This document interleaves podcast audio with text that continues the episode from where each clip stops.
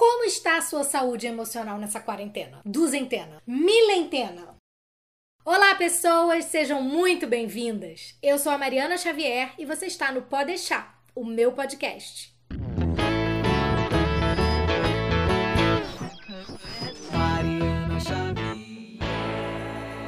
Hoje a gente vai falar de um assunto muito, muito, mas muito importante: saúde mental e emocional. Tudo que eu abordo com o meu trabalho na internet, autoestima, aceitação, combate a vários tipos de preconceito, tem a ver com saúde mental e emocional. Mas hoje a gente vai falar diretamente sobre isso, com todas as letras como se diz por aí, dando nome aos bois. Para quem ainda não sabe e para quem já sabe também, todo ano no mês de setembro rola o Setembro Amarelo, uma campanha brasileira de prevenção ao suicídio da qual eu tenho feito muita questão de participar. Eu nunca tive pensamentos suicidas, mas eu tenho várias pessoas ao meu redor que convivem com essa questão e pessoas que vocês jamais imaginariam, tá? Gente divertida, inteligente, talentosa, bem-sucedida, na maior parte do tempo animada, gente bem de vida. Ou seja, esqueça aquele estereótipo do depressivo que tem uma vida bosta e que passa duas semanas chorando jogado na cama sem nem tomar banho. A realidade realidade é bem surpreendente. E ao contrário do que muita gente ainda imagina, não é deixando de falar dos problemas que eles deixam de existir. Aliás, bem ao contrário, os números não mentem. A cada 40 segundos, uma pessoa morre por suicídio no mundo. E segundo dados da Organização Mundial de Saúde, 90% desses casos poderiam ser evitados se houvesse conversa. Isso mesmo, acolhimento escuta, conversa. Muitos de nós crescemos entendendo que a única saúde com a qual a gente deve se preocupar é a física. E olhe lá, né? Porque muitas vezes a gente não faz nem os exames periódicos básicos. Aliás, já fez seu check-up anual? Se você quebra a perna, disso eu entendo. Você vai para um hospital, é atendido e depois se dedica a seguir todas as recomendações necessárias até que a sua fratura esteja curada. Se sente uma dor mais forte no estômago, corre num gastro, faz todos os exames, aí descobre uma intolerância à lactose. Tá na moda isso ainda? Começa a tomar medicação prescrita para não passar mais mal, não tem mais caganeira na rua, muda a dispensa toda, se endivida todinho, vira musa fitness ou muso fitness, sem glúten, sem lactose, sem gosto, sem graça. Mas e se você sente que a cada dia você começa a ficar mais cabisbaixo, mais triste, sem muita energia para viver? Se você percebe que chegou num nível de estresse imenso, mas os boletos não param de chegar e você não tem a opção de parar. Você faz o quê? Se você respondeu, procura um psicólogo, um psiquiatra, parabéns! Avance 10 casas! Você é privilegiado, sim!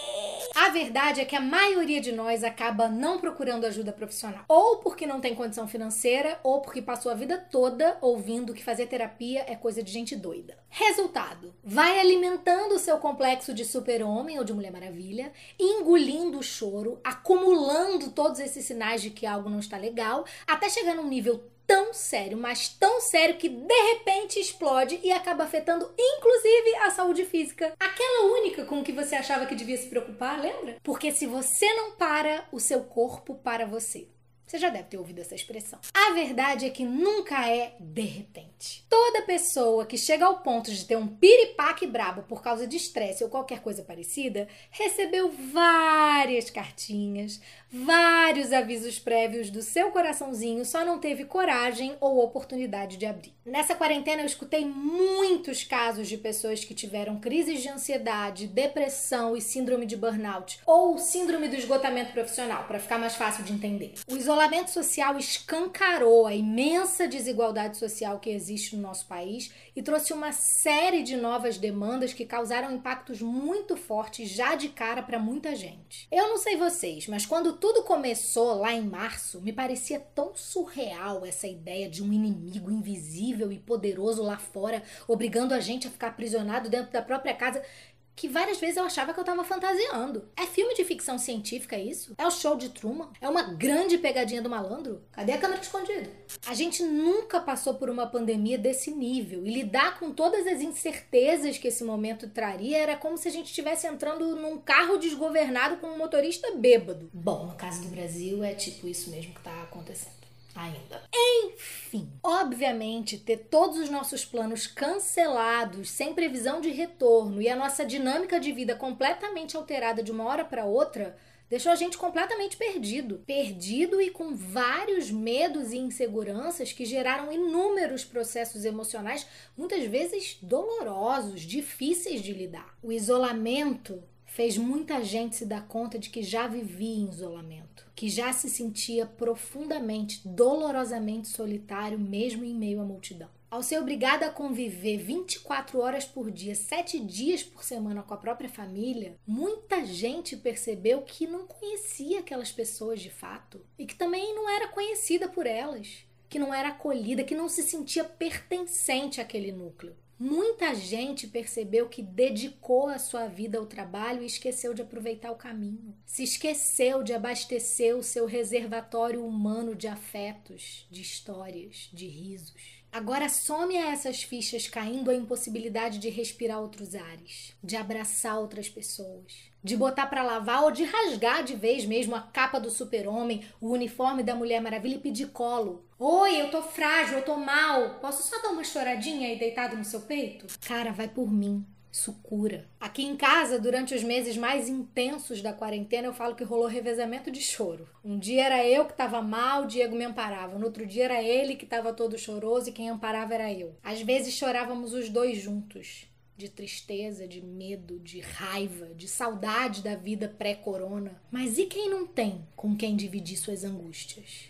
nem perto nem longe. Saiu esses dias no jornal Globo que, depois do momento mais crítico de infecções e de crise econômica, a depressão e o suicídio devem marcar uma nova onda de efeitos da Covid-19. Assim como a gente foi avisado e teve a chance, não necessariamente bem aproveitada, de se proteger do vírus, agora a gente tem a possibilidade de ao menos tentar minimizar o efeito desses transtornos emocionais que já estão acometendo tanta gente. Depressão não é frescura, não é coisa de rico, não é falta de Deus nem falta de louça para lavar. A gente ainda tem muito preconceito sobre o assunto e um monte de frase feita completamente equivocada que a gente segue repetindo sem parar para pensar quão nocivo é perpetuar esse imaginário. Você tá querendo chamar atenção. Você tá assim porque você não tem problema de verdade. Deprimido por quê? Você tem tudo. Mas será que alguém no mundo tem tudo?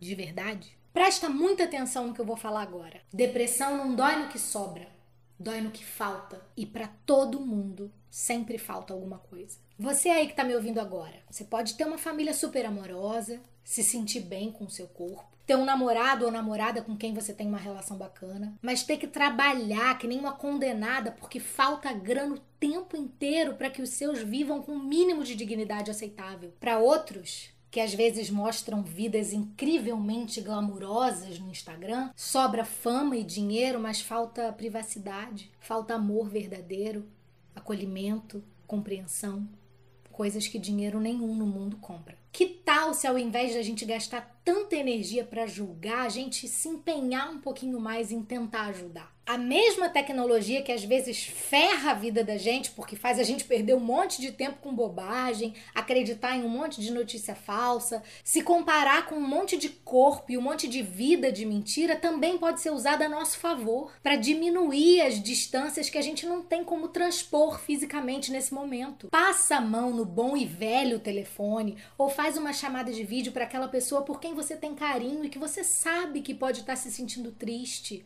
sozinha, ou aquela que está na linha de frente da saúde ou dos serviços essenciais, num perrengue tão sinistro que não tem nem tempo de olhar para os próprios sentimentos. De mente e coração abertos, pergunta: como vai você? Sem se doar mais do que o seu limite para também não adoecer, claro.